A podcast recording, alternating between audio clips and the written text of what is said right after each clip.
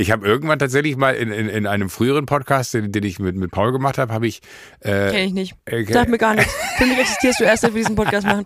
Erinnern sich die Leute auch nicht dran, Joko, da muss ich mal ehrlich mit dir sein. die wissen überhaupt nicht, wer das. Du, ich habe dich erfunden, Die wissen überhaupt nicht, wer, wer, du bist. Die Leute lernen dich über mich gerade erst kennen. Das ist ja, wirklich. Die meisten sei, sagen, ich sei mir mal dankbar, sei mir mal dankbar, Joko Widerscheid, dass ich dich auf dieses Plateau hebe, dass die Leute dich endlich mal sehen ja. können. Ich hab dich groß gemacht. Ja, da, da, hast du vollkommen recht. Du bist, äh, gehörst auch zu den Menschen, die sagen, äh, Joko, den habe ich erfunden. Hast du auch so eine ganze Reihe, so eine Batterie von Menschen, die früher mal mit dir gemeinsam kurz eine halbe Stunde in dem Büro saßen und sagen, ich habe die erfunden, also den? Ja. Und es gibt aber eine einzige Person, und die möchte ich jetzt hier positiv hervorheben, die war nie Fan von mir und hat auch letztens in einem Interview gesagt, dass sie sich bis heute fragt, wie ich es geschafft habe, dahin zu kommen, wo ich bin.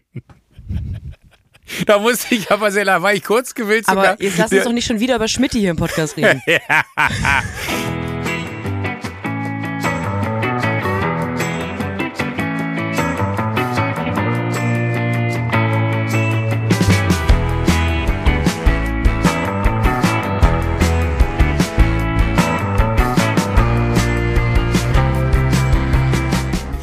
Du hörst dich so ein bisschen an wie, äh, wie, wie, wie hieß er nochmal aus dem äh, Frauenknast? Ähm, die, die, ähm, äh, Frank, nee, ähm, Ralf, ähm, Günther. Du, du, du, weißt, du weißt, wen ich meine. Ja, ja, die, ähm, Walter, Walter. Walter, du, du hörst dich an wie Walter, Walter aus dem Frauenknast. Was, was, was ist los? Ich habe die Rolle leider nicht bekommen. Du, also. Aber, aber hast du, äh, ist das einfach deine, deine Buchmesse, Schrägstrich, äh, Lesereise Stimme oder äh, höre ich, so viel zu oder, oder höre ich da, ja, ich habe hab gesehen, du hast, du hast, äh, also langsam werde ich neidisch. Du triffst das Michelin-Männchen und äh, jetzt hast du auch noch das Brot getroffen. Äh, also das ist, das ist jetzt nicht mehr meine Buchmessenstimme. Äh, du siehst, also das, das siehst, das sehen die Leute natürlich nicht, um mal so einen Power-Podcast-Satz zu sagen. Ja. Aber du, mein lieber Joko, siehst es. Ich hänge auch so leicht lediert auf dem Bett. Also ja. die ersten Monate dieser Lesereise habe ich es noch geschafft, mich so auf den Stuhl zu setzen, gut, wie du um dir so ein bisschen sagst, Respekt zu entgegenzubringen. Wie du sagst, die ersten Monate dieser Lesereise. als wenn du schon das ganze Jahr unterwegs wärst. Das finde ich gut, das, das ist so komplett Realitätsverlust. Alles, es ist so sieben Minuten, fühlen sich an wie eine Woche, weil es sind ja auch sieben. Ich dachte, du merkst es vielleicht nicht. Ich habe gehofft, dass du, wenn ich sage Monate, denkst, krass, Sophie ist schon so lange auf Lesereise. Nee, ich, ich bin knallwach. Knallwach. Ah, also die ersten Wochen, also nee, eigentlich sind es ja auch erst drei Wochen, deswegen die ersten Tage der Lesereise hatte ich noch so einen Grundrespekt vor dem Podcast und dachte, ich setze mich mal auf den Stuhl. Heute habe ich mich selber gebrochen und ich liege wirklich auf dem Bett, gerade noch so, dass man sagen könnte, mein Kopf ist einigermaßen aufrecht.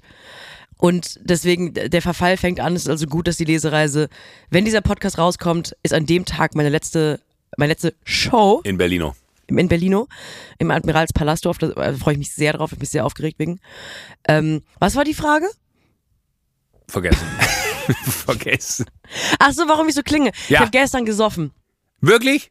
Ja, ich habe gestern einen kleinen Weißweinschorlen-Situation auf der Bühne erzeugt, ah. weil ich mich ah. so freue, dass die Tour zu Ende geht. Also nicht, weil ich nicht unbedingt, weil die, weil ich keine Shows mehr machen möchte, sondern ich freue mich wirklich auf zu Hause und auf Wäsche waschen und aber ich freue mich jetzt eben auch auf die letzten Shows und deswegen habe ich auf der Bühne schon Weißweinschorle getrunken, habe beim Signieren weiter Weißweinschorle getrunken Hi. und dann war noch ähm, mein Freund Torben da und dann haben wir mit dem habe ich auch noch Weißweinschorle weiter getrunken und dann ähm, bin ich heute Morgen das ist kein Scheiß, Joko. Nicht, dass du jetzt denkst, dass ich dich anlüge, ja? Du bist laufen gewesen. Das ist kein Scheiß, was ich gleich erzähle.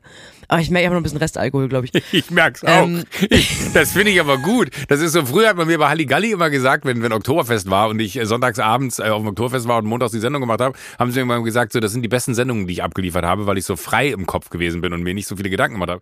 War das dein Problem sonst, dass du dir in deiner Karriere zu viele Gedanken gemacht hast, zu verkopft ja. warst? Du warst immer der Verkopfte immer. von euch beiden, ne? Ich, ich war, der alles du bist ganz schön, Also ich muss sagen, vor drei Minuten dachte ich mir, was für ein guter Zustand, in dem sie sich da befindet. Jetzt gerade denke ich mir, okay, Fräulein, jetzt mal ganz kurz, ja? ja äh, ich werde ein bisschen salty, ich merke es auch gerade. Ähm, also, äh, genau, Al was, wo, wo waren wir? Du, was ist denn los mit dir? Das ist ja, du bist ja in, in, in also, Tagesbestsport. Achso, ich habe ja auf jeden Fall. Ich habe äh, mir, ich bin ins Bett und auch ein bisschen später ins Bett und habe gemerkt, au, da war ein kleiner Alkohol im Spiel. Da ja. muss ich mir den Wecker auf jeden Fall viermal stellen, dass ich nicht verschlafe. Ja, und dann bin ich aufgewacht, habe gemerkt, es gibt keine Kaffeemaschine auf dem Hotel. Ich habe natürlich den Wecker mir so gestellt, dass ich im Grunde im besten Falle gerade so einmal geschafft habe, aus dem Fenster zu gucken, bevor der Podcast anfängt. Mhm. Und ähm, habe dann gemerkt, es gibt keine Kaffeemaschine auf dem Zimmer, hatte große Kaffeesehnsucht, sitzt dann hier vor unserem, weil du bist natürlich in Berlin, ich bin in äh, Düsseldorf. Wir sind also zusammengeschaltet, sitze dann vor dem Laptop, keiner lässt mich hier in unseren kleinen Podcast, in digitalen Podcastraum, merke ich, war ich zu früh. Ja. War ich eine Stunde zu früh. Saß ah. dann hier im Zimmer, ähm, habe natürlich hart angefangen, Hunger zu bekommen. Und ja, soll ich dir sagen, was ich als, was ich als gefrühstückt zu mir genommen habe? Joko, warte. Bitte. Oh Gott. Oh! Ich habe eine, das war das Einzige, was es auf dem Zimmer gab. Es war eine Vollmilch-Himbeer-Keks-Schokolade. Die ist lecker. 45 Gramm Schokolade habe ich gefrühstückt, nur falls sich jemand fragt, wie ich meine Topform behalte. Das ist mein Bist du auch gerade in deiner Sportphase? Ich bin auch in meiner oh, Sportphase. Ja, ja. Bist du in der Sportphase? Ich bin absolut in der Sportphase. Ich bin aus dem Sommerurlaub gekommen und habe mir geschworen, weil ich hatte äh, mir ja kurz äh, Corona, Corona gefangen nach dem Urlaub und habe mir geschworen, okay, wenn das durch ist, noch so zwei, drei Wochen, dass man nicht irgendwas verschleppt und dann Vollgas. Äh, jetzt haben wir fast November und ich habe noch nicht einmal Sport gemacht seit dem Sommerurlaub. Ja, aber das macht nichts. Du hast ja nächstes Jahr ist auch noch Zeit. Ja, absolut. Das ist so für, für mich vollkommen fein. Ich, ich, ich frage mich nur immer so, ich habe immer so, so ich brauche immer so zwei, drei Monate, um in den Sportmodus reinzukommen und ich brauche zwei, drei Minuten, um rauszukommen. Das funktioniert irgendwie nicht. Das ist kein gutes, keine gute Ratio. Warum? Das habe ich gestern, ich habe gestern mit Jakob Lund telefoniert, lange, äh, und es war voll schön. Und ähm, Jakob hat gesagt, warum hat der liebe Gott oder wer auch immer dafür verantwortlich ist, Sport nicht so gemacht, dass er am Anfang ultra geil ist. Also, dass man nach hinten raus das, was man irgendwie vorneweg äh, als, als Nicht-Begeisterung hat. Also, ich, ich sehe irgendwas auf irgendwelchen Social-Media-Plattformen, denke mir so, oh, das ist eine gute Übung, die muss ich mir mal merken, wenn ich dann mal wieder Sport mache. Und dann speichert man die sich in so einem Ordner da bei Insta und denkt sich so, ah, da habe ich doch diese eine Übung. Also so ohne Gewichte, alles, wo es nur so um Dehnen und Bewegung geht. Und Kann man ganz einfach auf dem Hotelzimmer machen, sagt man sich dann, ne? Genau, genau, dass wenn ich mal unterwegs mhm. bin, dann habe ich, hab ich was so. Und dann, dann kommt aber der Moment, wo man es ausprobiert und stellt fest, wie scheißen anstrengend das ist. Und eigentlich kommt ja beim Sport die Belohnung erst nach drei, vier, fünf Monaten, wenn man so merkt, ah, jetzt kann ich das richtig gut, weil man dann irgendwie alles trainiert hat, was es dafür braucht. Aber es müsste doch umgekehrt. Warum gibt es nicht so, so eine umgekehrte Situation beim Sport, wo man sagt, oh, der Anfang ist mega geil und nach hinten raus wird's äh, anstrengend und langweilig. Also anstrengend, ja, anstrengend ist natürlich, so funktioniert's nicht, aber ich hab das, dass ich am Anfang denke, das ist jetzt mein Sport. Ich bin, wenn ich einen neuen Sport mache oder irgendeine neue Übung, denke ich, so einfach kann's doch sein. Na klar, guck mal, jetzt habe ich endlich meinen Sport gefunden. Ich denke auch immer, wenn ich neuen Sportart ausprobiert habe, ich sage habe, weil ich irgendwie hoffe, dass ich jetzt langsam aus dem Alter rauskomme, wo ich das immer noch mache. Ich habe mal einmal Tennis gespielt als Erwachsene letztes Jahr, weil eine Tennisfirma, eine Tennisklamottenfirma, so Influencerinnen eingeladen hat, um, die haben dem, der, den Klamotten geschenkt und ich wollte die Klamotten haben und hat auch, ich dachte auch, dass ich jetzt Tennis, einfach, dass Tennis mein neues Ding wird. Ich war genau ein einziges Mal beim Training. Ich habe ich hab da Aber auf Tennis dem Platz gestanden toll. und gedacht, ja krass, ich bin ja wirklich, ich bin ja das krasseste Talent, was die je gesehen haben. Ja. Und dann war ich so ein bisschen enttäuscht, dass der Trainer nicht eigentlich Tränen in den Augen hatte, weil er gesagt hat, ich habe sowas noch nie gesehen. So eine Koordination, das ist der absolute Wahnsinn. Du musst im Grunde sofort in den Deutschlandkader. Und dann habe ich die Lust verloren. Aber ich habe das am Anfang so, dass ich denke, ich glaube, das ist jetzt mein Sport weil ich auch das mir einbilde, dass ich immer so ein bisschen besser bin, als man normalerweise wäre, wenn man anfängt. Und dann fängt die Leistungskurve sehr schnell an, flach zu werden. Und dann in dem Moment habe ich keine Lust mehr. In dem Moment, in dem es anfängt, Arbeit zu machen. Aber hat das was damit zu tun, dass man nicht im Moment ist bei sowas? Weil ich bin dann auch nee, mal. Selbstüberschätzung. Ich, okay, gut. Ähm, ich, ich versuche trotzdem noch meinen Gedanken, meinen Gedanken loszuwerden. Alles gut. Ähm, aber weil ich habe das immer beim Sport, wenn ich irgendwas anfange, dann, dann habe ich immer so die, diesen Traum von, also beim Tennis hatte ich es genauso. Immer wenn ich mit irgendwas anfange, habe ich eher so diesen Traum von, ah, wie geil.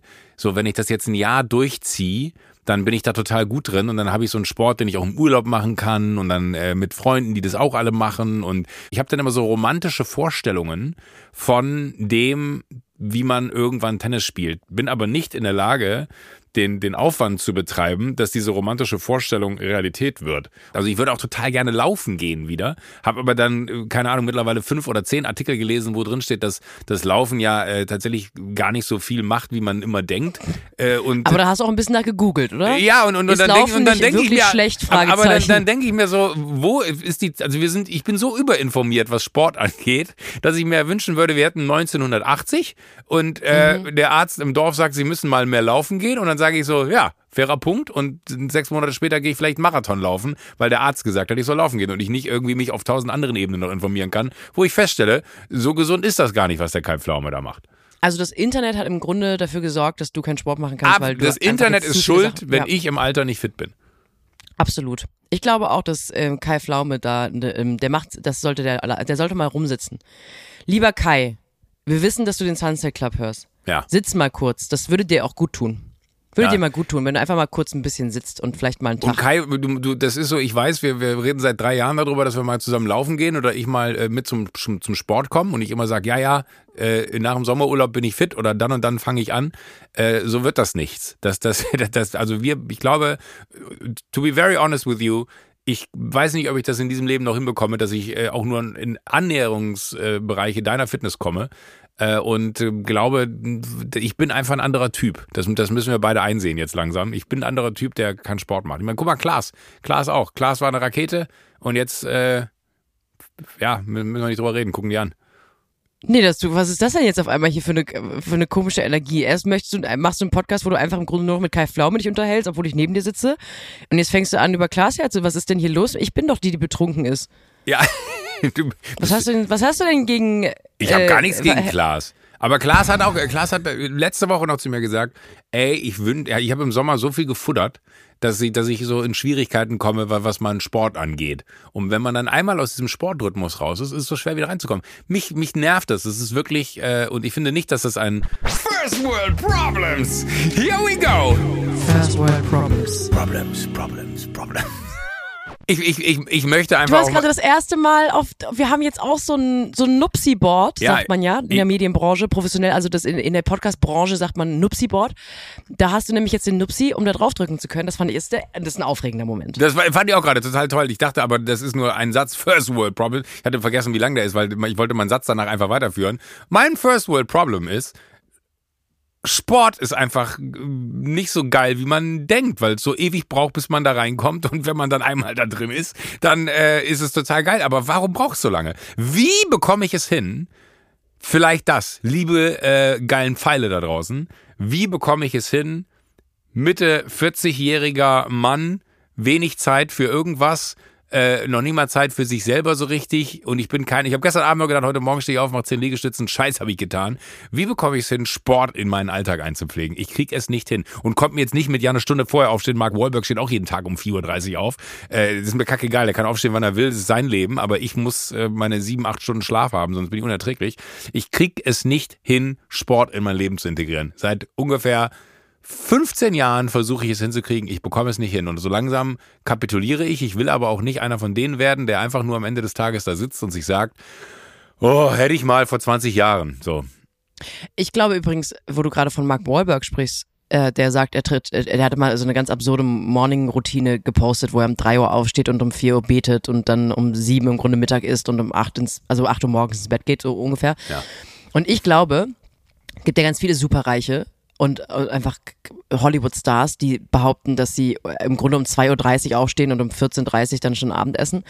Ich glaube, das ist einfach, wäre ich Millionär in Hollywood, ich würde auch so Scheiße erzählen. Wenn mich jemand fragen würde, wenn ich Hollywood-Star wäre, was ist deine Morgenroutine? Ich würde auch einfach irgendeinen Müll erfinden. Ich würde sagen, 3.30 Uhr stehe ich auf, Eisbaden. Dann einen kleinen Kaffee, hole ich mir bei McDonalds, das ist nämlich am besten in der Dri- Drive-Thru. Dann stehe ich erstmal eine St- Stunde am äh, Gewässer, an einem stehenden Gewässer und mache erstmal mal Affirmationen, weil ich nämlich dankbar in den Tag starten möchte. 4.30 Uhr Frühstück. 5.30 Uhr beten eine Stunde, dann YouTube-Videos von Elon Musk angucken, um Inspiration zu sammeln für den Tag. 6.30 Uhr zweites Workout. 7.30 Uhr kurz Mails beantworten. 8.30 Uhr mit den Kindern spielen. Also du kannst doch einfach, dann kannst du den armen Leuten, also den Leuten, die jetzt gerne so viel Geld hätten wie du, kannst du einfach erzählen, dass das Geheimnis deines Erfolgs ist, dass du um 2.30 Uhr aufstehst und nur Filterkaffee von McDonalds trinkst. Und dann fangen die an, das auch zu machen. Und die dummen Idioten glauben dann, dass sie dadurch erfolgreich werden, während du in Wahrheit einfach nur vor zehn Jahren gut investiert hast in ähm, Wein. Socken. no. Aber ich wollte, wir wollten ja eigentlich auch über, also genau, du hast, du hast, du schaffst es nicht Sport zu machen, du bist der Allerärmste, du bist eine kleine arme Maus, ein kleines armes Schatzibum. Wäre ich da, würde ich dir ähm, auf jeden Fall richtig in den Arm nehmen, weil dein Leben ist das Schlimmste. Würdest du, würdest du mir richtig eine reinballern und sagen, komm wieder zu dir, du bist unerträglich, das nervt. Aber ich, ich, ich, Ja. mich interessiert das. Ich, ich will das hier auch mal nutzen. Ja. Für, für, ich will das auch mal für mich nutzen hier. Ich will immer nicht nur aus Joko, du meinem... nutzt es ständig für dich. Ich, ich Du will, ich, ich will immer nicht nur aus meinem, ich möchte nicht immer nur aus meinem Leben erzählen und hier irgendwelche privaten Geschichten teilen und die Leute erlaben sich daran. Ich möchte auch mal was, ich möchte auch noch mal was zurückkriegen Zurückbekommen. jetzt. ich bin so happy, dass wir dieses dienstägliche Outlet haben, weil ich wirklich finde, dass wir hier die Sachen loswerden können, wo mir sonst keiner zuhört. Das stimmt. Ich freue mich da auch. Ich habe, ich habe, äh, es ist auch so schön, die, die Woche sortieren zu müssen, dahingehend, was ich dir erzählen kann und was nicht.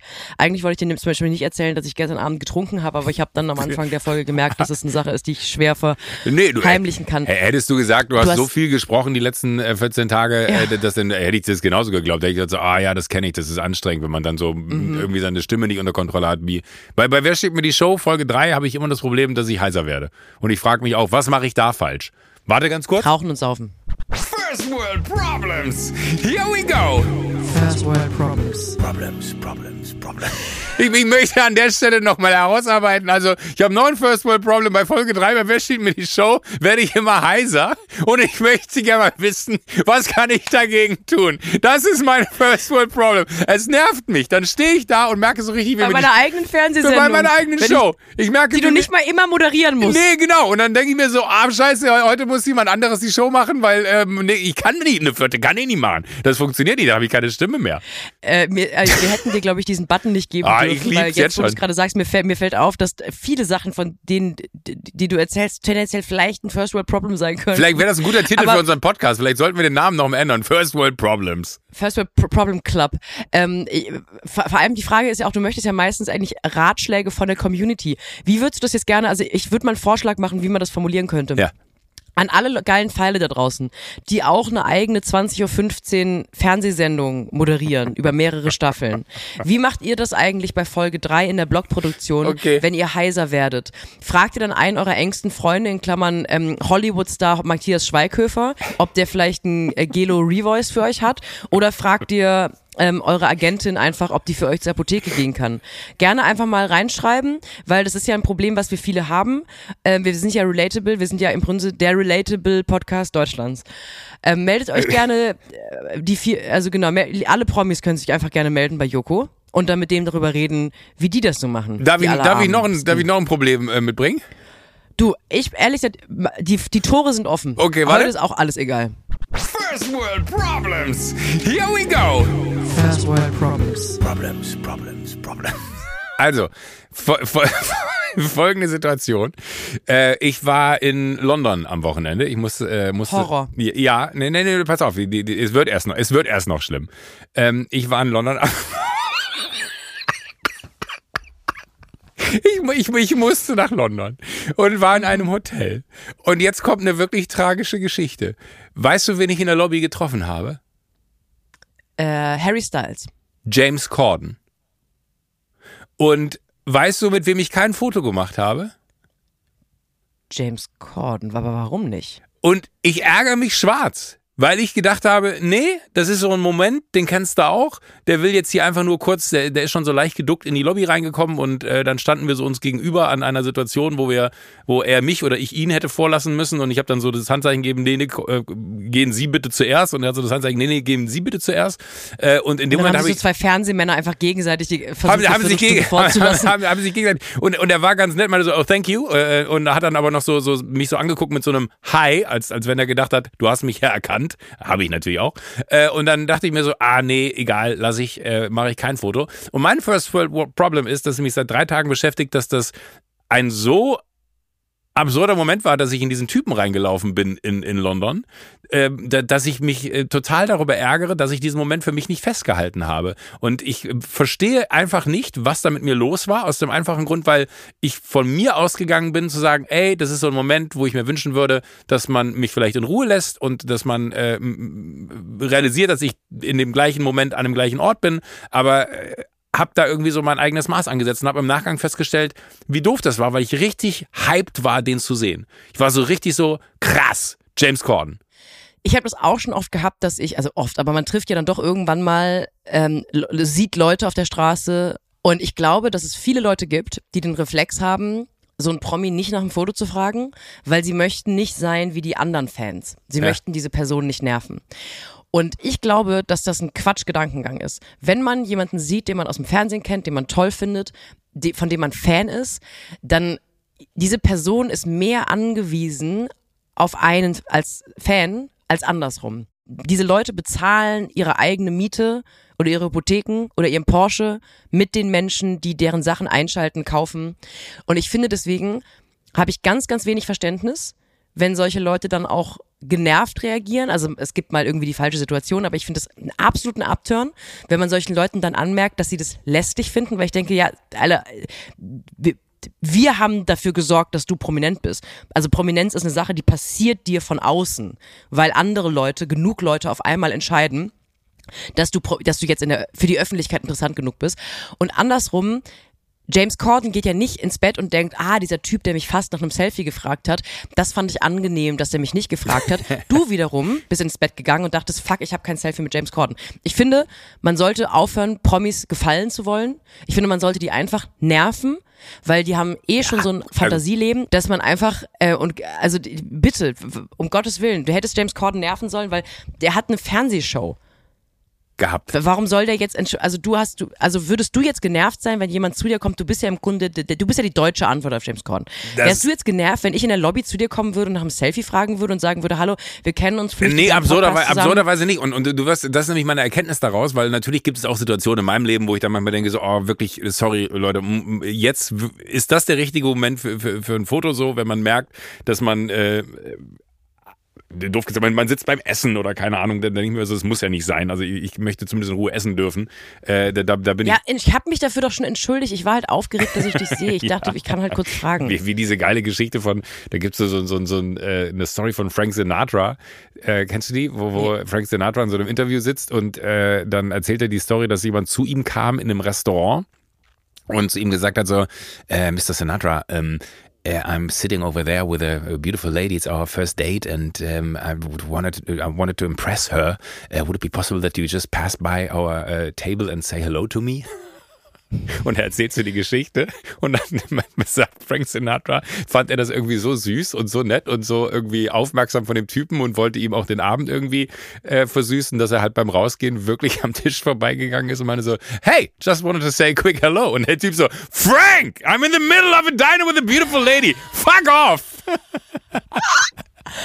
Und oh, dann, meinte er, dann meinte er auch so von wegen so, okay, da wusste er, äh, da hat jemand äh, auf jeden Fall das Spiel durchgespielt und weiß, wie es geht. Nein, aber ich, ich äh, muss auch sagen, ich habe mich im Nachgang natürlich geärgert, dass ich kein Bild gemacht habe, weil es äh, irgendwie so, so ein Moment war von, ich war wirklich kurz so richtig starstruck. Ich habe gedacht so, fuck, das ist er. Das gibt's ja gar nicht. Wie verrückt. Und es waren so viele Gedanken in meinem Kopf, äh, wo, wo, ich so richtig äh, gemerkt habe, ich bin gar nicht in der Lage, in der Geschwindigkeit, wie die Dinge gerade passieren, meine Gedanken zu sortieren, um dann eine Entscheidung zu fällen, äh, mache ich ein Foto oder mache ich kein Foto, sondern habe einfach nur gesagt so, nee, kein Foto, weil du würdest es jetzt auch doof finden, der, weil der, wie gesagt, der ging schon so leicht geduckt, ich will nicht erkannt werden durch die Hotellobby. Äh, und das war jetzt nicht so ein erhabener Moment von, hey, how are you doing? No, you go first. No, you go first. High five. Uh, hi, thank you, ciao. Sondern das war eher so, er wollte schnell zum Aufzug und ich wollte raus. Und im Nachgang dachte ich mir, und das, ich, ich will jetzt äh, gar keinen Vergleich anstellen und sagen, ähm, weil, weil du eben gesagt hast, du bist der deutsche James Corden, das, äh, so, so meine ich es nicht. Aber ich dachte mir so, das war so ein Moment, wie es wahrscheinlich Menschen gibt, die so einen Moment mit mir haben, wo sie dann irgendwie auf ein Treffen an der Ampel oder weiß nicht wo, in einem Moment, wo sie nicht damit rechnen, dass man auf einmal in deren Leben auftaucht. Meine Delfin, ja. meine Delfin-Theorie, ne, ein Delfin ist das ganze, den ganzen Tag im Meer und für den ist das das Normalste der Welt, dass er im Meer ist. Und in einem Moment, wo sie einmal kurz an die Wasseroberfläche kommen, um Luft zu holen, sehen Menschen, die sagen, oh mein Gott, ein Delfin! Ja, äh, und äh, das, das ist, äh, ich, ich beschreibe das immer als den Delfin-Moment. Also ich bin dann äh, in dem Moment, wo ich dann kurz an die Wasseroberfläche komme, äh, ist, ist das der Moment, wo ich neben jemandem an der Ampel stehe und dann nicht glauben kann, dass wir nebeneinander an der Ampel stehen. Ähm, und dann dachte ich mir so, wie verrückt, dass ich manchmal komplett außen vor lasse in der ganzen Betrachtung der Situation, dass man mit Menschen Fotos macht, dass das wirklich für die ein absurder Moment ist. Und diesen ja. absurden Moment habe ich in London zu 100 Prozent in dem Moment, als ich James Corden gesehen habe, seit langem mal wieder verstanden, weil ich auch lange niemanden irgendwie in freier Wildbahn, sage ich mal, gesehen habe und dachte mir so, ich kann niemandem übel nehmen, ähm, wenn er auch bei mir vielleicht in einen Moment reinplatzt, der mir nicht so passt, äh, aber kurz sagt, ey, sorry, können wir ein Foto machen? Ja. Geht einfach nicht. Finde ich auch. Ähm, aber das war, war so ein guter Moment, der äh, ganz viele verschiedene Ebenen hatte. Enttäuschung, kein Foto gemacht zu haben, äh, Enttäuschung, den Moment mit niemandem teilen zu können. Ich habe Jakob geschrieben danach sofort und dann meinte ich nur so, Jakob, ich habe gerade James Corden getroffen, der meinte, zeig! Und dann habe ich nur gesagt, so, nee, ich habe kein Foto gemacht. Und er so, Mann! Und dann habe ich gesagt, ja, ich weiß auch nicht, irgendwie wollte ich es nicht. Und im Nachgang habe ich dann so drüber nachgedacht, weil mich es wirklich beschäftigt hat. Ähm, weil, ich weiß nicht, hast du diese letzte Folge gesehen, Carpool Karaoke, wo er mit Adele sitzt und sie ihn abholt? Nee. Sie, weil ich aber auch. Ja. Erträgst ich habe ein großes James Corden-Problem seit einem Jahr. Ja, das, äh, ich weiß, was du meinst. Da, da gibt es ganz viele Geschichten zu. Lassen wir die jetzt mal alle außen vor. Äh, Nein, ich bitch, möchte eine gute James don't kill my vibe. nee, nee, ich möchte, ich möchte nur, weil das so lustige Geschichten sind über James Corden, äh, finde ich, eine sollten wir definitiv erzählen, einfach weil es gute Geschichten sind. Ich wäre aber genauso, ich bin ja bei, ich wäre ja bei jedem Late-Night-Moderator aufgeregt, weil das einfach für mich die Götter der Welt sind. Ich hatte Gänsehaut. Selbst James Corden wäre ich sehr aufgeregt. Und klar, man ist halt, je bekannter man ist, desto mehr Leute nerven einen im Zweifel, weil man aber ja auch immer mehr ähm, Shows deswegen hat und immer krassere Quote und immer erfolgreicher und immer mehr Möglichkeiten und ich meine, wir reden hier wirklich von einem äh, Mann wie James Corden, der mal in der Kampagne von Gucci mitmodeln durfte. Also der wird wirklich mit Möglichkeiten über, überhäuft. Und dann soll der mal schön aushalten, dass seine Hotellobby genervt wird. Das ist wirklich jetzt äh, ja. völlig erträglich. Ich schreibe ihm gleich auf Insta. Ähm, da, wenn man Leute aus anderen Ländern trifft, vor allem Staaten und UK, Hast du manchmal den Drang, also hättest du James, den Drang gehabt bei James Corden, dem im Grunde im Gespräch so ein bisschen zu sagen, in meinem Land bin ich ein pretty big deal? Also damit die verstehen, ich bin jetzt nicht einfach ein Fan, ich bin eigentlich ein Aber Kollege. 100%. Und würdest du Deutschland verstehen, würdest du merken, ich bin ehrlich gesagt ganz schön bekannt in Deutschland. Also hättest du das gedroppt, dass du auch eine Fernsehshow hast und zwar auch eine richtige Fernsehshow und so? Äh, ich hätte ihm wahrscheinlich sogar noch welche über die Show gepitcht. And if you're looking for a show, if you're looking for a show, I got something for you. Slide in my DMs. Ciao. Ehrlich? Nein, wahrscheinlich. Aber du hättest ihm schon gesagt, dass du Fernsehmoderator bist oder dass du, du bist nicht einfach ein Fan, du bist schon ein Kollege. Ich, ich hätte, ich hätte versucht äh, klarzumachen, dass ich den Moment kenne, den er jetzt da gerade mit mir kurz durchmachen muss äh, und äh, dass ja, wir in einer Art im gleichen Metier unterwegs sind. Ich glaube, das hätte für mich so ein bisschen die Awkwardness des Momentes vor mir selber gerechtfertigt. Weißt du, was ich meine? Dass ich äh, mir, mir damit so ein bisschen die Legitimation erteile. Es ist okay, dass du ihn fragst, weil es ist nicht so ein Fernmoment, Klammer auf, natürlich ist es der, äh, weil du bist ja eigentlich genau das, du bist ja genauso wie er. Genau, ich, ich glaube, dass man eher für sich selber das macht, weil man natürlich möchte, dass die andere Person sagt, oh, das ist gar kein Fanmoment, das ist ja eine Kollegin von mir oder ein Kollege von mir. ja, Im Grunde gut, sollten ja, wir uns einfach mal unterhalten. Total. Und ich, ich glaube einfach, das sorgt nur dafür, dass, also wäre das so gewesen, dass James Corden dann so fünf Minuten sich anhören muss, aha, okay, ja, wer ist der 100 Prozent, aber glaub mir, ich habe all diese Gedanken zu Ende gespielt, wie man ihn voll labert. Also, know, it's, it's like, um, who's stealing my show? Yeah. And the show is about, you know, I, I, I'm, I'm the host, but sometimes I don't host. And you can, you can check it out at Join. Do you have a Join app? Do you have the Join yeah, app? Yeah. Please get it. Get it. Get it. It's important. You can use my username. It's uh, jockel at winniescheidi at gmail.com. Ähm, und ich glaube, dass denn die Person noch verwirrter ist und denkt, was ist der, was ist, ich hätte einfach am liebsten nur ein Selfie gemacht. Was erzählt die Person mir gerade, dass die auch ein Star ist? Ich, ich bin der Star hier. Wenn du ein Star wärst, würde ich ein Foto mit dir wollen. Ciao. ähm, Nein, ich will noch erst die James Corden-Geschichte erzählen. Ja. Darf ich die James Corden-Geschichte ja, erzählen, natürlich. auch wenn du großer Fan von ihm bist?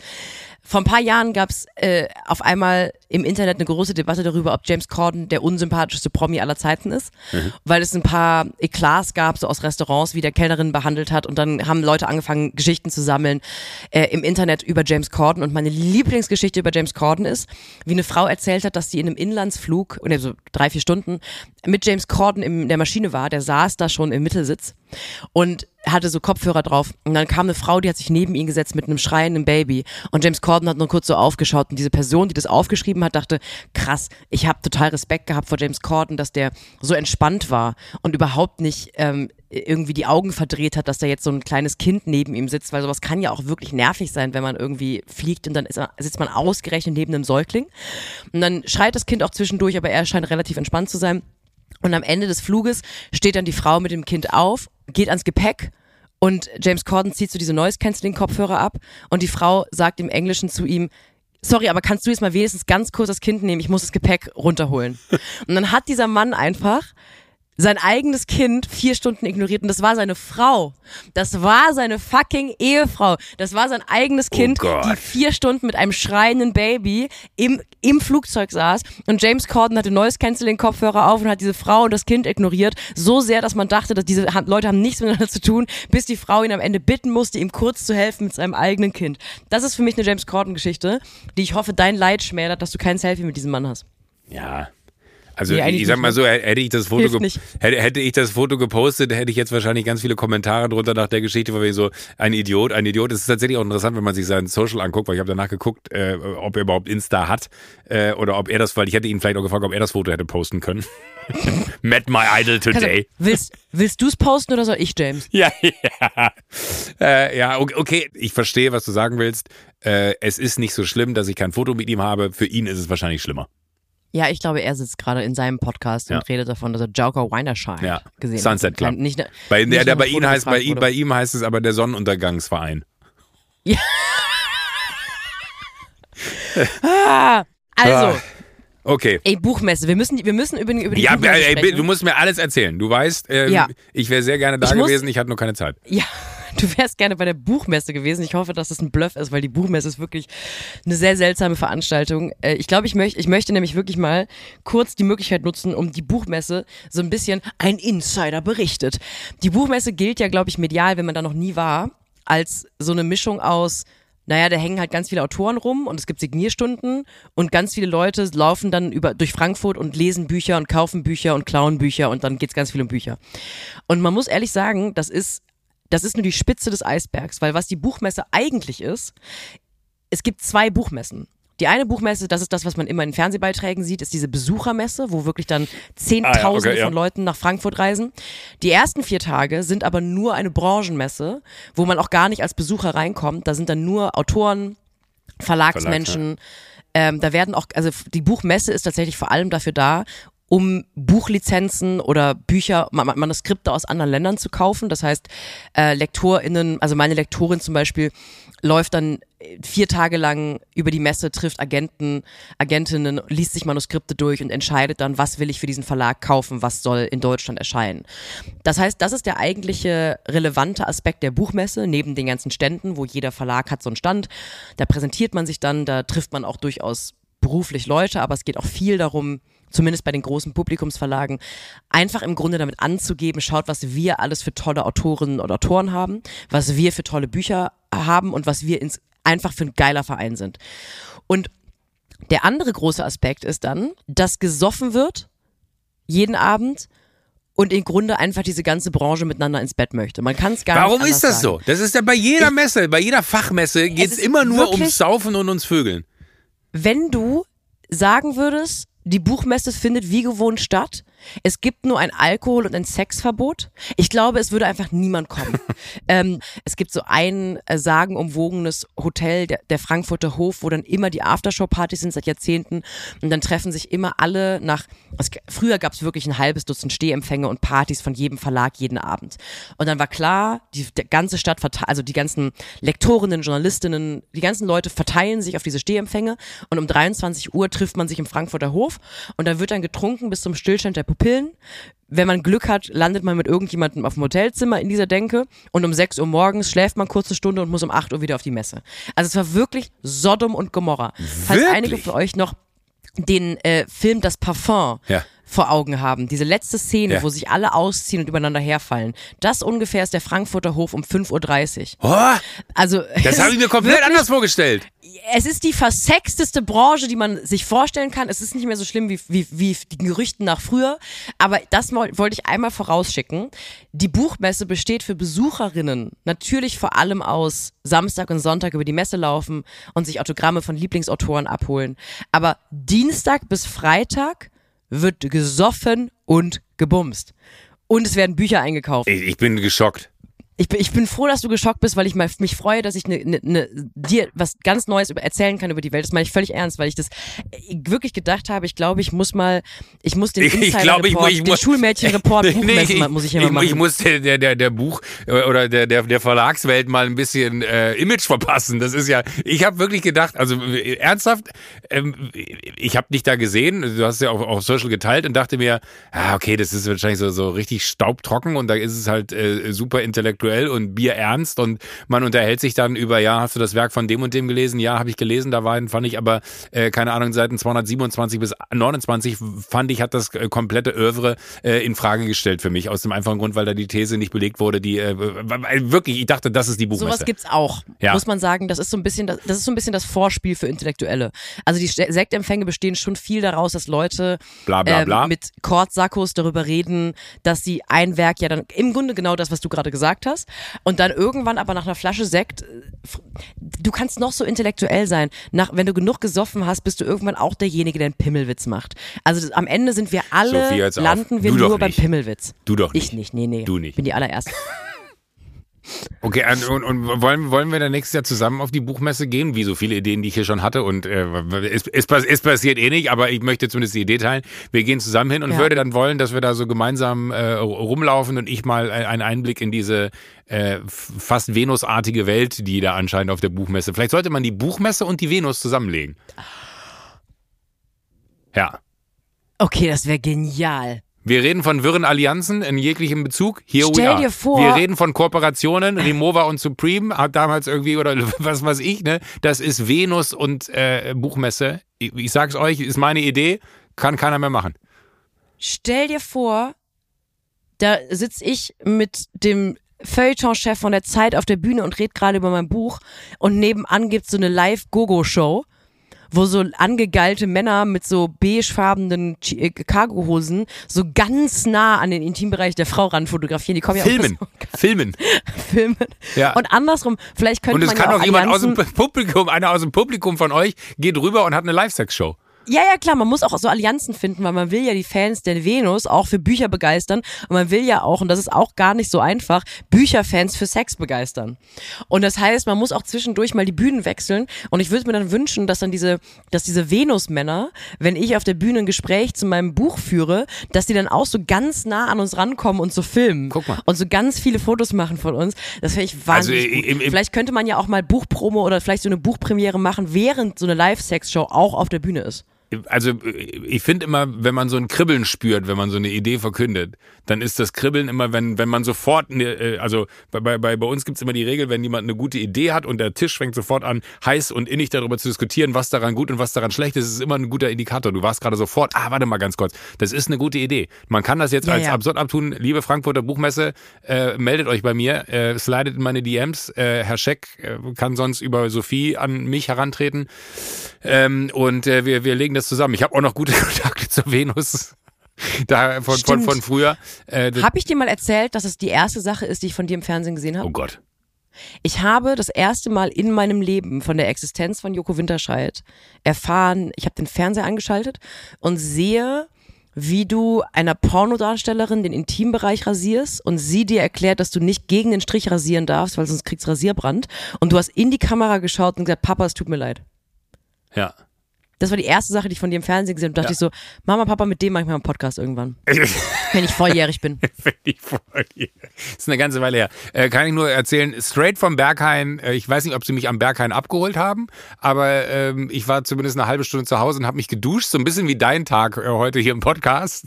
Ich habe noch nicht geduscht. Hast du nicht geduscht? Okay, nee. Aber, aber ich war, ich, ich, ich weiß später. wirklich, äh, ich habe irgendwann, äh, die, es war schon hell draußen, habe ich gesagt, Leute, ich muss jetzt kurz nach Hause duschen, ich drehe gleich auf der Venus. Äh, und dann bin ich so, so, also ich bin selten so übermüdet bei einem Dreh gewesen wie bei dem. Und äh, das muss ich aber sagen, hat wahrscheinlich dazu geführt, dass dieser Dreh überhaupt stattfinden konnte, weil ich glaube, mit einem normalen Gemütszustand wäre ich nicht in der Lage gewesen, auch nur irgendwas auf dieser Messe zu machen. Ich, du hättest mich auch heute, hättest du, also da, was mein Berg, also was für dich Berghain früher war, ist für mich halt drei Weißweinschorle und um 1.30 Uhr ins Bett gehen. Ne? Ja. Das ist für mich quasi schon ganz oben an, an, angelangt beim Partypeak. Ich dachte, ähm, du hättest mich auch auf die Venus stellen können. So, ich hätte, ich da hatte alles, Angst, alles, dass du sagst, du hättest mich auch intim rasieren können. Ja, nun, nee, das machen wir auf, das machen wir auf der Buchmesse 2024. Das machen wir auf der Buchmesse 24, wenn ja. wir mit der Venus äh, fusionieren. Ja. Was übrigens abgefahren war, also um noch einmal kurz äh, eine ernsthafte Sache über die Buchmesse zu sagen, weil äh, ich, ich, wollte ja nur mal kurz klei einen kleinen Ficky-Ficky-Einblick geben in das, was diese, was diese Branche eigentlich Hervorragend ist. passiert. Ähm, was dieses Jahr natürlich besonders ähm, über dieser Messe stand, war ähm, die Messe fing an, glaube ich, eineinhalb Wochen nachdem Krieg in Israel ausgebrochen ist. Mhm. Und nachdem auch die Hamas ja dann, äh, also diese Terrororganisation, äh, im Grunde alle dazu aufgefordert hat, dass sich kein jüdischer Mensch auf der ganzen Welt sicher fühlt. Und tatsächlich hat die Messe und das habe ich selber erlebt, das haben auch viele andere, das gab es auch jetzt schon Zeitungsartikel drüber. Äh, die Messe hat so lax oder eigentlich nicht existent Taschen kontrolliert, dass reihenweise jüdische Menschen gesagt haben, wisst ihr was, ich glaube nicht, dass wir hier äh, auftreten sollten, weil das ja wirklich einfach, ah, ja. Das haben wir in Berlin mitbekommen, äh, Häuser, in denen Juden wohnen, wurden mit Davidsternen ja. ähm, markiert. Es, vor ein paar Tagen wurde die Haustür von einer jüdischen Frau in Paris abgebrannt. Also es gibt wirklich einfach, Juden auf der ganzen Welt haben berechtigterweise Angst um ihr ähm, körperliches und auch seelisches Wohl. Und so eine Buchmesse ist natürlich dann auch, gerade wenn jüdische Intellektuelle auftreten, jetzt auch ein Ort, wo man sehr leicht wissen kann, ah, um 17 Uhr ist folgende Jüdin ja. an diesem Stand. Ja. Und die haben wirklich einfach nicht existierend kontrolliert. Es gab zwar Bullen bis nach Meppen überall, aber was kann ein Bulle machen, wenn da jemand eine Pumpgun reingeschmuggelt hat? Weil die haben nicht mal in den Koffer reingeschaut. Und das war so eine Absolut. Sache, die auf jeden Fall über der Messe bei aller Heiterkeit ähm, schwebte. Zum einen war es natürlich auch trotzdem oft so, dass äh, gewisse Stehempfänge richtigerweise nicht so ausgelassen waren, wie sie sonst gewesen wären. Aber vor allem war jeden Tag neuer Schock darüber, dass es Autorinnen gab, die dann doch nicht aufgetreten sind, weil sie gesagt haben, Leute, ich, also woher, woher will man denn wissen, wer hier so ist? Ähm, und das ist übrigens wirklich auch schon seit Jahren ein Buchmessenphänomen. Jeder, der sich so ein bisschen dafür interessiert, wird schon mal mitbekommen haben, es gibt immer wieder Debatten um, dürfen rechte Verlage da auftreten oder sollte man rechte Verlage ausladen? Das würde, glaube ich, jeder gerne machen. Leider ist das nicht so ganz einfach, weil ähm, die Frankfurter Buchmesse, ich glaube, die größte Buchmesse der Welt ist. Und es gibt so Monopolrechte oder ein, ein, ein mhm. Monopolgesetzschreibung, ah, okay. die im Grunde sagen, dass Monopolmessen dürfen jetzt nicht einfach ohne gesetzliche Grundlage anfangen, Leute auszuladen. Bei der Leipziger würde das, glaube ich, einfacher gehen, weil die kleiner ist. Bei der Frankfurter geht es nicht. Das heißt, man hat schon einfach Nazis im selben, auf derselben Messe. Und ich habe das zum Beispiel auch immer wieder, ich habe das dieses Jahr schon wieder gehabt, dass ich bei einer Veranstaltung war. Und da sieht man halt so einen Typ mit einrasiertem Scheitel und einer rahmenlosen Brille und alles an dem schreit Nazi. Und der schaut sich dann einfach so, ohne zu blinzeln, eine halbe Stunde meine Show an. Und da fängt man dann schon an, den Verlag quasi zu sagen, bitte haltet mal im Auge, ob der uns jetzt folgt, drei, drei Shows lang. Ähm, das heißt, das gehört total dazu für ähm, Feministinnen, für Frauen, für Linke, für Jüdinnen, für aber auch total für Muslime, für arabische stämmige Menschen, dass man einfach äh, Angst hat um sein Leben oder einfach Angst, ob da was passiert. Und das war dieses Jahr der große, große Downer wie so eine Messe sowas passieren lassen kann, zu sagen, ja Mai, warum sollen wir in die Taschen schauen? Wir machen das auf Vertrauensbasis. Und das war, das war wirklich, wirklich krass. Vor allen Dingen auch in so einer Welt, wo man äh, es ja am wenigsten vermutet, wo es so leicht ist, dann reinzukommen. Also wo die Eben. Äh, erste Ebene sofort ist zu sagen, wenn ich jetzt irgendwo wen bekommen will, dann äh, weiß ich, da wird's nicht gemacht, also da wird nicht kontrolliert. Äh, und da finde ich aber genau die Personen, die ich treffen will, das, das äh, naja, gut. Ich habe übrigens, äh, das konnte ich noch nicht erzählen, als das passiert. Also ich wollte es am liebsten direkt bei Instagram rausblöken, aber habe dann gemerkt, das wäre aus sicherheitspolitischen Gründen überhaupt nicht sinnvoll. Äh, der Buchpreis, also die Buchmesse verleiht jedes Jahr so einen Friedenspreis. Mhm. Und der ist diese, also an äh, wichtige äh, internationale Intellektuelle. Und der ist dieses Jahr an Salman Rushdie gegangen, einen, einen Autoren, der ähm, vor zwei Jahren, glaube ich, ähm, einen Messerangriff erlitten hat ähm, und seitdem unter 24-7 Personenschutz stehen muss, weil der einfach Angst um sein Leben hat. Und ich hatte das Hotelzimmer neben Salman Rushdie, was ich erst bemerkt habe, weil ich pausenlos ähm, äh, Security auf dem Flur hatte. Mhm.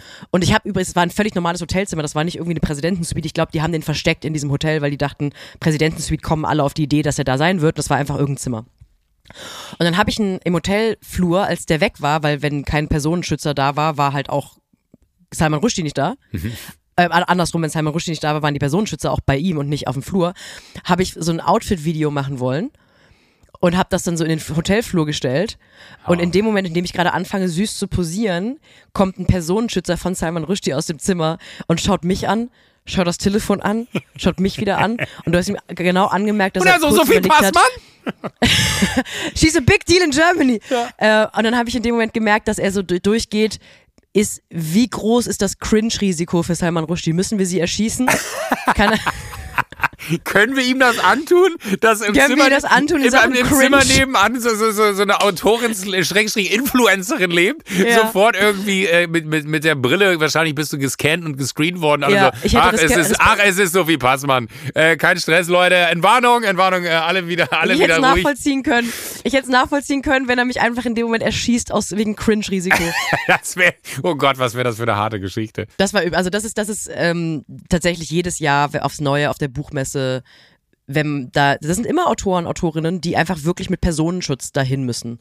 Und das sind auch, ähm, auch so Leute wie Alice Schwarzer zum Beispiel, die vor Jahren noch nicht ansatzweise so umstritten und so ähm, ja. auch zu Recht umstritten war wie heute. Oder auch jemand wie Michel Friedmann, ganz wichtiger jüdischer ja. Autor, die einfach seit Jahrzehnten schon gibt es immer wieder, auch grünen Politiker. Das ist leider etwas, es hat echt total Tradition, dass es immer wieder Leute gibt, die so, die Autorinnen und Autoren, die auf der Buchmesse wirklich bis unter die Pannen vom BKA beschützt durch die Gegend laufen, weil die schlicht und ergreifend so viele Todesdrogen bekommen, dass die nicht sich auf eine Bühne setzen können, ohne Angst um ihr Leben zu haben. Was ehrlich gesagt krass ist, aber auch zwischendurch so ein Gefühl der Ehrfurcht vor dieser Branche gibt, weil man merkt, so zynisch das klingt, wir machen dann offensichtlich als, als Branche was richtig, wenn wir es noch schaffen, mit gesprochenem Wort Leute so zu, Terroristen so zu erbosen, dass die ähm, uns bedrohen. Ich, ich finde tatsächlich, wenn man, äh, und das äh, klingt jetzt wahrscheinlich lächerlicher, als ich es meine, aber wenn die Kontrollen auf der Venus härter sind als die auf der Buchmesse mit so relevanten Menschen, die ja. dann da sind, muss man tatsächlich ein, ein großes Fragezeichen hinter äh, die Organisation stellen und sagen, warum eigentlich? Weil am Ende lebt so eine Buchmesse ja auch davon, dass genau diese Personalien da hinkommen und diese Relevanz einer solchen Buchmesse davon lebt, dass diese Personalien sich auch diesen Ort suchen, um die Öffentlichkeit zu suchen. Und ich finde, da hat so eine Buchmesse auch eine, oder generell so, so, so eine Organisation, eine Veranstaltung, äh, wie auch immer sie ähm, genannt werden will, eine krasse Verantwortung, äh, wenn man solche Leuten ähm, äh, als Gastgeber, das ist ja wirklich so, man, man hostet die in so einem Moment, ja. Äh, und da muss man, finde ich, auch dafür sorgen, dass die Personen sich da sicher fühlen können. Traurig, dass sie das nicht können in äh, dieser Zeit oder teilweise noch nie sich sicher fühlen konnten. Aber gerade dann an so einem Moment, an so einer exponierten Situation, äh, muss man dafür sorgen, dass da Ruhe im Karton ist. Da hätte ich jetzt nicht gedacht, dass das so ist auf einer Buchmesse. Hätte, glaube ich, niemand gedacht. Also selbst, es gab auch ähm, äh, vor jetzt, also wenn die Folge erscheint, vor zwei Tagen in der SZ gab es auch einen Artikel darüber, über wirklich ähm, Autorinnen, die sich auch der Presse gegenüber geäußert haben, dass die bei Veranstaltungen, dass sie entweder abgesagt haben, weil die gedacht haben, das Risiko ist einfach zu groß, weil wir haben hier eine Terrororganisation, die wortwörtlich will, dass jeder jüdische Mensch quasi in Gefahr ist auf der Welt. Äh, oder die einfach gesagt haben, wir haben es gemacht, aber mit wahnsinniger Panik und Bauchschmerzen. Und das ist natürlich echt äh, abgefahren. Und das hat für sehr viel Irritation in dieser Branche gesorgt, weil ich auch das Gefühl hatte, es gab Jahre, da wurde Dollar kontrolliert. Und das, da, ich glaube, mir war das wichtig, weil ich jetzt äh, das einmal dazu zu sagen, weil ich so ein bisschen einen äh, alles ist lustig, äh, ficky ficky Eindruck von der Buchmesse ähm, gegeben habe, ja, der es auch grundsätzlich gibt, aber natürlich, wenn ganz viele du willst ja nächstes Jahr auch wieder eingeladen Journalistinnen werden. auf einem eben genau äh, auf einem Haufen sitzen, dann gibt's natürlich doch auch sehr viel Bauchschmerzen wegen einer aktuellen äh, politischen Lage. Soll ich noch eine Geschichte aus London erzählen? Ja, bitte. Ich war im Karen's. Ich schwitze ganz schön. Ich war im Karen's Diner. Was ist das das, wo man unhäufig behandelt wird? Ja, da bin ich wirklich nur hingegangen, weil ich, wie gesagt, ich war in London und äh, ich bin wirklich nur da hingegangen, um es im, im Podcast erzählen zu können. Und das ist Du musst noch einmal, glaube ich, für, für den Menschen da draußen, der es nicht weiß, was es ist, einmal kurz also, erklären, was Karen ich glaube, ich weiß nicht, wo, wo, wo dieses äh, amerikanische Karen-Ding herkommt, aber äh, eine äh, Karen im amerikanischen Umgangssprachlichen ist eine, eine, eine, eine sehr unhöfliche Person, die äh, einfach äh, egal wie freundlich man ihr entgegentritt, sich einfach unmöglich verhält. Und weil du gerade bei diesem Service-Gedanken warst, Karen's Diner äh, hat dieses Prinzip zu einem äh, Restaurant gemacht, wo man äh, Burger und äh, Pommes und alles bekommt und die sind einfach nur unfassbar unhöflich zu dir. Also die sind wirklich so unhöflich, dass es äh, schreit. Ähm, und äh, also Aber der, augenzwinkernd oder ist es unangenehm? Nee, es, es, ist, es ist so ein bisschen, ich, ich glaube, ich hatte ein, zwei Momente, wo, wo ich äh, kurz davor war, durchzudringen zu der Person. Das sind SchauspielerInnen, die dann da äh, engagiert werden äh, und die quasi, also Service ist da, äh, das ist gar nicht, der Service ist da nicht der Punkt. Der Punkt da ist einfach, dass du äh, no dessert, no, uh, just, just to check, fuck off! Also schon äh, krass. Also das ist jetzt nicht so ein bisschen, Nee, das willst du nicht noch Pommes dazu nehmen, sondern sowieso wie man in Köln bedient wird, wenn man nee, so nee, nee, nee, so, sondern, wird. Es kippt dann irgendwie, also ich habe nach der Rechnung gefragt und die kam dann in der Form, als dass äh, der, der Bon zusammengeknüllt war und der Typ so aus drei Metern mir an den Kopf geworfen hat. War- Fandst du das die ganze Zeit lustig oder kippte das irgendwann Nein, das ist so irgendwann. erste halbe Es, Stunde, es gibt halt keine zweite Ebene mehr. Also es ist halt die eine Ebene, die existiert, ist einfach nur, alle sind unfassbar unhöflich. Ja, also so unfassbar unhöflich, dass es am Anfang witzig ist. Ähm, weil du fragst dann nach der Bedienung, also no, not now. Also die, die schreien dich die ganze Zeit auch an. Oder du, du, du äh, stehst da äh, und wartest drauf, äh, dass du irgendwie, es hat geregnet, ich bin reingegangen und dann äh, waren da halt irgendwie mit mir fünf, sechs andere Leute und dann kommt halt der Typ, der da die, die Plätze zuteilt und schiebt die so mit dem Arm alle zur Seite, so move! und schiebt dich so zur Seite und bist halt so, okay, krass, das habe ich mir irgendwie anders vorgestellt. Ohrenbetäubende Musik, die, die unerträglich ist. Ähm, und es war aber so, so ein bisschen, ich, will nicht sagen schockierend irgendwann, aber du hast so richtig gemerkt, es funkt, funktioniert nichts mehr. Aber jetzt kommt mein absoluter Highlight-Moment, wo ich einfach nur hoffe, dass keine Deutschen in diesem Restaurant waren und Handyvideos gemacht haben, weil äh, ich, ähm, ich sag mal so, ich habe mich verweigert, Wodka-Shots aus einer sehr großen Spritze, die so wirklich, äh, ne, also so, so eine Spritze in der Größenordnung und so fünf Markstück im, im, Dia, äh, im, im Durchmesser äh, groß. Ähm, und dann stehen die da und sagen so, open your mouth. Und dann habe ich gesagt so, no, I won't. Und dann meinen sie, open your mouth. Wodka Shot. Und dann hat sie diese Spritze in der Hand. Und dann habe ich gesagt, nee, äh, sorry, äh, ich, ich trinke keinen Alkohol, weil ich es irgendwie widerlich fand, aus dieser Spritze mir so einen Wodka Shot in den Mund schießen zu lassen. Äh, und dann hat er gesagt so, ah, okay. You're rebellion. Und er hat mich irgendwie genommen, also wirklich hinten an der Jacke, hat mich hochgezogen, ist mit mir nach vorne gegangen, dann meinte er, we've got somebody here. Und dann hat er mir das Mikrofon, die haben auch so ein Mikrofon, wo sie das ganze Restaurant beschallen. We've got somebody here who does not want to drink our vodka shot. What's your name? Und, und ich so, Yoko. Und dann meinte er, okay, funny name, Yoko. Everybody say hi to Yoko. Und alle so, hi Yoko. Und ich war so, oh mein Gott, bitte lass hier keine deutschen Touristen das sein. ist wirklich passiert? Es ist wirklich, es, wenn du denkst, das war schlimm, ich bin noch gar nicht fertig. Da hat er gesagt, are you interested in the Wheel of Fortune? Und ich wusste halt so, okay, das Glücksrad ist kein Glücksrad, sondern es ist einfach nur gespickt mit Scheiße, was da drauf steht. Und dann habe ich das Wheel of Fortune gedreht und dann kam Sing Karaoke. Und dann dachte ich so, okay, fuck it, äh, Karaoke gesungen. Oh, jetzt mein Herz fängt an zu schlagen, werde ich die Geschichte erzählen. Äh, Sing Karaoke ist äh, wirklich äh, das leichteste, was ich machen kann, äh, sehr gut. Und dann hat er das genommen und hat das nochmal so weitergedreht und weitergedreht und weitergedreht, bis Animal Impression kam. Also ich soll ein Tier nachmachen. und dann hat er gesagt, now, do your animal impression. Also auch in so einem Ton von total äh, herablassend. Ne? Äh, und ich so, okay. Und ich kann sehr gut einen Affen nachmachen. Ich zeig das einmal ganz kurz. Okay, das ist wirklich krass. Das ist wirklich gut, finde ich auch, kann ich sehr gut. Äh, und dann kam die Situation, dass ich das gemacht habe und der Laden danach wirklich so 21, 22 war so Stille im Raum und alle waren so, und über die Beschallung mit dem Mikrofon kam das wirklich gut. Und alle haben dann geklatscht und das hat ihm natürlich gar nicht gepasst, dass dieser Moment irgendwie sich gedreht hat. Und dann meinte er, no, that wasn't good, do another one. Und dann ist mir nichts eingefallen, dann habe ich halt die Kuh gemacht und dann meinte er, weißt du, was der Unterschied zwischen dir und einer Kuh ist? Und ich so, nee, was denn? Und dann meinte er, eine Kuh ist auf vier Beinen und du auf zwei. Geh auf den Boden.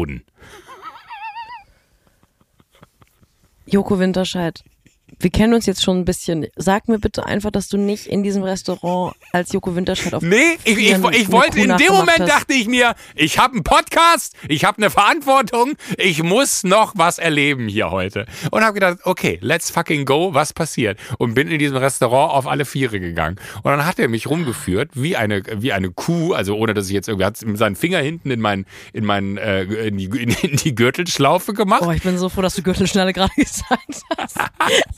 Hat die längsten zwei Sekunden meines Lebens gerade. Hat, er hat mich durchs Restaurant geführt und hat dann immer wieder, äh, und das war, ich glaube, du hast ihm schon angemerkt, dass er auch dachte, warum machst du das? Ne? Also man hat ihm wirklich so richtig in den Augen angesehen, so, ey Alter, das ist der Moment, wo du jetzt gerne sagen kannst, hier ist Schluss, ne? Und dann ist alles okay, ja. wir hatten irgendwie alle unseren Spaß, du kannst wieder zurückgehen. Und es war wirklich so ein, so ein, so ein Blick untereinander, wo ich ihn, glaube ich, zurückgestellt habe, so, nee, nee, alles cool, let's fucking go, ich will wissen, was jetzt hier noch kommt. Und er dann so. Und dann von, von unten als Kuh, I'm actually a German host. Ja, German TV, uh, TV host. I, met, as well. I met James Corden this morning in the hotel lobby. äh, und dann, ähm, hat er, hat er seinen Finger bei mir äh, hinten in, in, die Gurtschlaufe gemacht, hat mich durch das Restaurant geführt äh, und hat mich dann immer an die Tische geführt und hat gesagt, you got something to eat for our cow? Und dann haben die Leute mir Pommes in den Mund gesteckt. Ich liebe es. Wie du willst du, mir erzählen, ja. dass du in London dich auch in, durch ein Restaurant wie eine Kuh führen lässt und an jedem Tisch füttern lässt von den Leuten mit Pommes frites und Ey, denkst, naja, was soll schon passieren? Ist, wie viele deutsche Touristen wird es in London schon geben, die sowas sehen? Du kannst, hast du seitdem Google Alert auf Kuh Joko Winterscheid? Nee, noch nicht. Ich, ich, bin noch ein bisschen, also ich weiß nicht, ob ich, also ich habe so in zwei, drei Augen, du, du weißt ja auch nicht, sprechen die deine Sprache oder nicht, aber wenn man dann an den Tisch herangeführt wird, waren schon so zwei Leute, die mich so angeguckt haben mit so einem Blick von wegen so, bist du des Wahnsinns? Was machst du hier? Weiß der, wer du bist? Weiß der, was du, also es war so, wo ich dachte, sind die Deutschen, sind die nicht deutsch, aber wo man auch nicht im Nachgang hingeht und sagt, hey, sorry, seid ihr aus Deutschland? Weil das wäre ja noch viel unangenehmer gewesen, wenn die sagen so, sorry, what did you say? Und dann so, ah, nee, nee, alles gut, hat sich erledigt. Äh, hat sich für mich nicht erledigt. Äh, und, und dann, aber Moment, wir sind noch nicht fertig. Und dann hat er gesagt, you know what I want to do? I want to tickle the cow.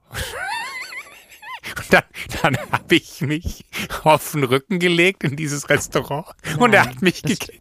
Der hat das mich, ist nicht es, ich schwöre dir, es ist wahr. Ich schwöre dir, das war auch der Moment, wo, wo er wirklich, er hat mich angeguckt mit so einem Blick von mir so, warum ah. lässt du das alles mit dir machen? Ich glaube, der hat wirklich gedacht so, fuck, ich habe hier einen Typen, der so einen Kink hat. Das ist, ja, eine, ja. Richtig, das ist ein richtig das perverses Schwein. was ihr da gemacht habt. Ja, ja, genau. Und, und, er hat wirklich, er hat mich angeguckt beim Runterbücken, weil das, das war auch so, so, so, so ein kräftigerer Typ, Hemd offen bis zum vierten Knopf, die Brusthaare quillten raus, kurze Haare, irgendwie so, so ein ganz, ganz cooler Dude, wo man weiß, ey, mit dem hätte man auch lustigen Abend einfach in London, so 100 Prozent. Äh, und er guckte mich so an, als er sich so runterbeugte mit so einem Blick von wegen so, ich werde dich jetzt kitzeln und du wirst jetzt gleich lachen vor dem kompletten Restaurant, nur dass du das weißt. Und es war wieder dieser Blick von mir so, ja, ja, mach, I don't fucking care, ich lasse alles geschehen, weil es ist eine mega Geschichte. Was passiert mir sonst so in meinem Leben? Alles nur langweilig und hier kann ich jetzt mal richtig abliefern. Äh, und dann hat er mich da gekitzelt und zwar wirklich danach hat er nur zu mir gesagt, hey, Uh, everybody, please, a round of applause. What a what a crazy uh, moment we, we we we witnessed just three minutes ago. Uh, I asked this guy to stand up, and now he is a cow lying on the ground giggling. Thank you so much. Es war wirklich so. Ich glaube, ich habe diesen Typen habe ich so irritiert, dass er äh, damit nicht umgehen konnte. Fairerweise muss man sagen, ich habe mich auch sehr sehr sehr sehr sehr äh, ja, wie, wie nennt man das, sehr, sehr unterwürfig äh, äh, gegeben. Aber äh, dann kam aber mein Magic Moment, weil die Standardantwort in diesem Restaurant, wenn du nach irgendwas fragst oder irgendwas möchtest, ist immer fuck off. So, und dann hatte ich halt, und er, ich musste wie halt Berlin beim... Naturweinbahn. Es, es, es ist wie, wie alles, wie, wie, wie fast alles in Berlin. Ähm, dann war die Situation, dass ich rausgegangen bin und äh, er stand dann da vorne und ich glaube schon, dass die Frage privat und ernst gemeint war, äh, weil er wollte wissen, wo meine Jacke her ist. Und dann meinte er, hey, where's your jacket from? Well, which, which brand is your jacket? Und dann habe ich zu ihm gesagt, fuck off und bin rausgegangen. Das war mein Moment, wo ich dachte so, Alter, ich habe hier mehr als abgeliefert. Du musst jetzt nicht noch wissen, woher meine Jacke ist. Hat, fand er das lustig oder war er beleidigt? Nee, er hat mich so angeguckt mit so einem Blick von wegen so, okay, Touché, du hast, du hast das Spiel mit durchgespielt. Ich glaube, du hast es besser verstanden als jeder Gast, der jemals vorher hier war, wie dieses Spiel hier funktioniert. Schade, ich hätte gerne gewusst, wer deine Jacke ist. Aber wir haben sehr viel über die Augen kommuniziert. Aber es war, ich bin da angekommen äh, und dann hat er mir so die Karte, du musst so einen QR-Code scannen, äh, dass du halt die Karte dann auf dem Telefon hast, hat mir die Karte so hingehalten. Und ich war halt nicht so schnell, weil es ist ja ungewöhnlich, dass du in ein Restaurant kommst und dann musst du am Eingang dann den QR-Code scannen und die Karte haben. Ich hatte das Telefon halt nicht so schnell draußen zum Scannen. Und er hat so, oh, come on! Und hat die Karte so auf den Boden geschmissen. Und dann habe ich ihn schon so angeguckt und dachte mir so, Alter, willst du mich jetzt verarschen? Ich heb da jetzt die Karte auf. Und dann meinte er, yeah, pick it up, idiot! It was, it, it was you who, who, took so much time. Äh, und äh, es war wirklich, es war in einer Tour. Ich habe dann festgestellt, dass ich, ich kein, kein Ketchup, ich hatte Ketchup zu den Pommes bestellt, hatte kein Ketchup und saß dann da mit meinen Pommes und wollte äh, Ketchup und dachte mir so, okay, wenn ich jetzt frage, ob ich Ketchup haben kann, dann heißt es nur wieder fuck off. Das äh, in der vorne hast du gesehen, war so ein äh, riesen Spender mit Ketchup und dann dachte ich, da muss ich jetzt hingehen. Hieß aber auch, ich muss noch einmal durchs komplette Restaurant laufen an all diesen äh, schikanen Menschen. Das war nachdem du die Kuh warst. Ja, da, da war ich schon die Kuh, ja, ja. Ich dachte, ich wäre safe, aber ich dachte mir auch so, vielleicht ist ihm noch was Schlimmeres eingefallen und ich war wirklich voller Scham, äh, da hinzugehen. Äh, und äh, bin aber hab, hab anerkennende Blicke von ganz vielen Tischen bekommen, dass ich mir jetzt noch, dass ich den Mut habe, mir Ketchup zu holen äh, und habe mir dann Ketchup geholt, habe mich hingesetzt und dann bin ich gegangen. 21 Pfund später äh, war ich da raus. Äh, ja, oh. wollte ich noch kurz loswerden. Hat mich, hat mich belastet. Ich war mir unsicher, ob ich es erzählen soll. Ich bin mir auch nicht sicher, ob es so gut war, das zu erzählen, äh, weil es irgendwie nochmal so ein. Ich bin total dankbar, dass du es erlebt hast. Es war im Grunde so, wie ich in den Megapark gegangen bin, nur für den Podcast. Bist du, äh, hast du dich äh, schikanieren lassen von einem Mann im Restaurant? Nur für den Podcast. Ich, ich glaube, ich war schön. auch der einzige, der einzige Mensch, der über Open Table reserviert hat, weil er meinte so, I don't find your name on the list. Am Anfang war er so Tag, er meinte, I don't find your name. Dann habe ich gesagt, so Open Table. Ah, you're the Open Table Guy. Ich, ich finde es total schade, aber auch auf eine Art, dass du es erzählt hast, weil ich bin mir sicher, dass da ein paar Deutsche im Restaurant gewesen sein werden. Ey, wenn, wenn da Und Material von irgendwo erscheint, ich schwöre euch. Klagst du sie alle weg. Ich, ich klag Nein, ich euch weg, weil das Internet ich, vergisst nicht. Wie schön wäre das gewesen, wenn du die Geschichte nie öffentlich erzählt hättest und es bis zum Lebensende Leute gibt, die Stein und fest behaupten, Bein und fest, Stein und fest, was sagt man, Stein und fest? Fest Stein behaupten. Und, also Stein felsenfest überzeugt. Stein und Bein schwören und felsenfest behaupten.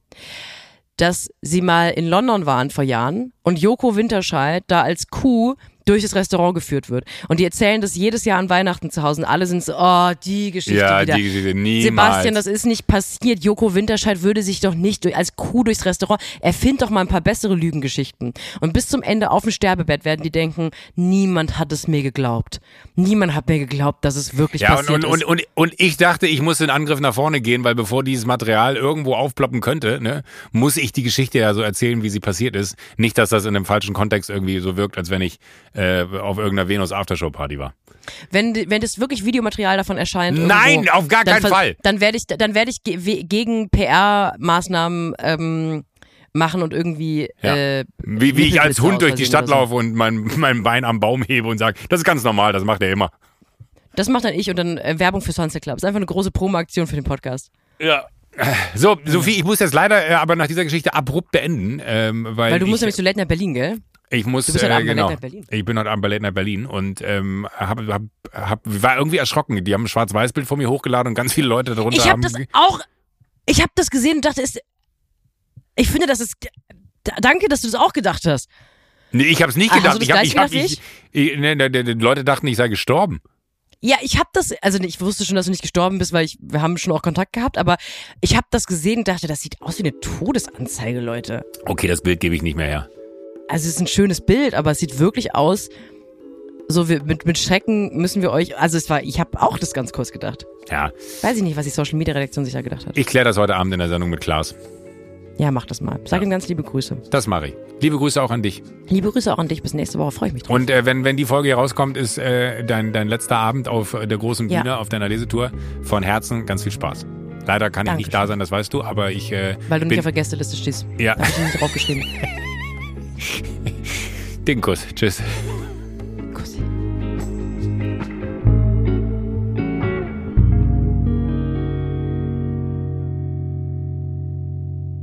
Sunset Club erscheint jeden Donnerstag, überall, wo es Podcasts gibt. Wenn ihr keine Folge verpassen wollt, folgt dem Podcast auf der Plattform eurer Wahl, aktiviert die Glocke, füllt einen Mitgliedsantrag aus. Auf Instagram könnt ihr uns folgen und schreiben, und zwar unter der Sunset Club. Wir hören uns, und zwar schon wieder nächste Woche.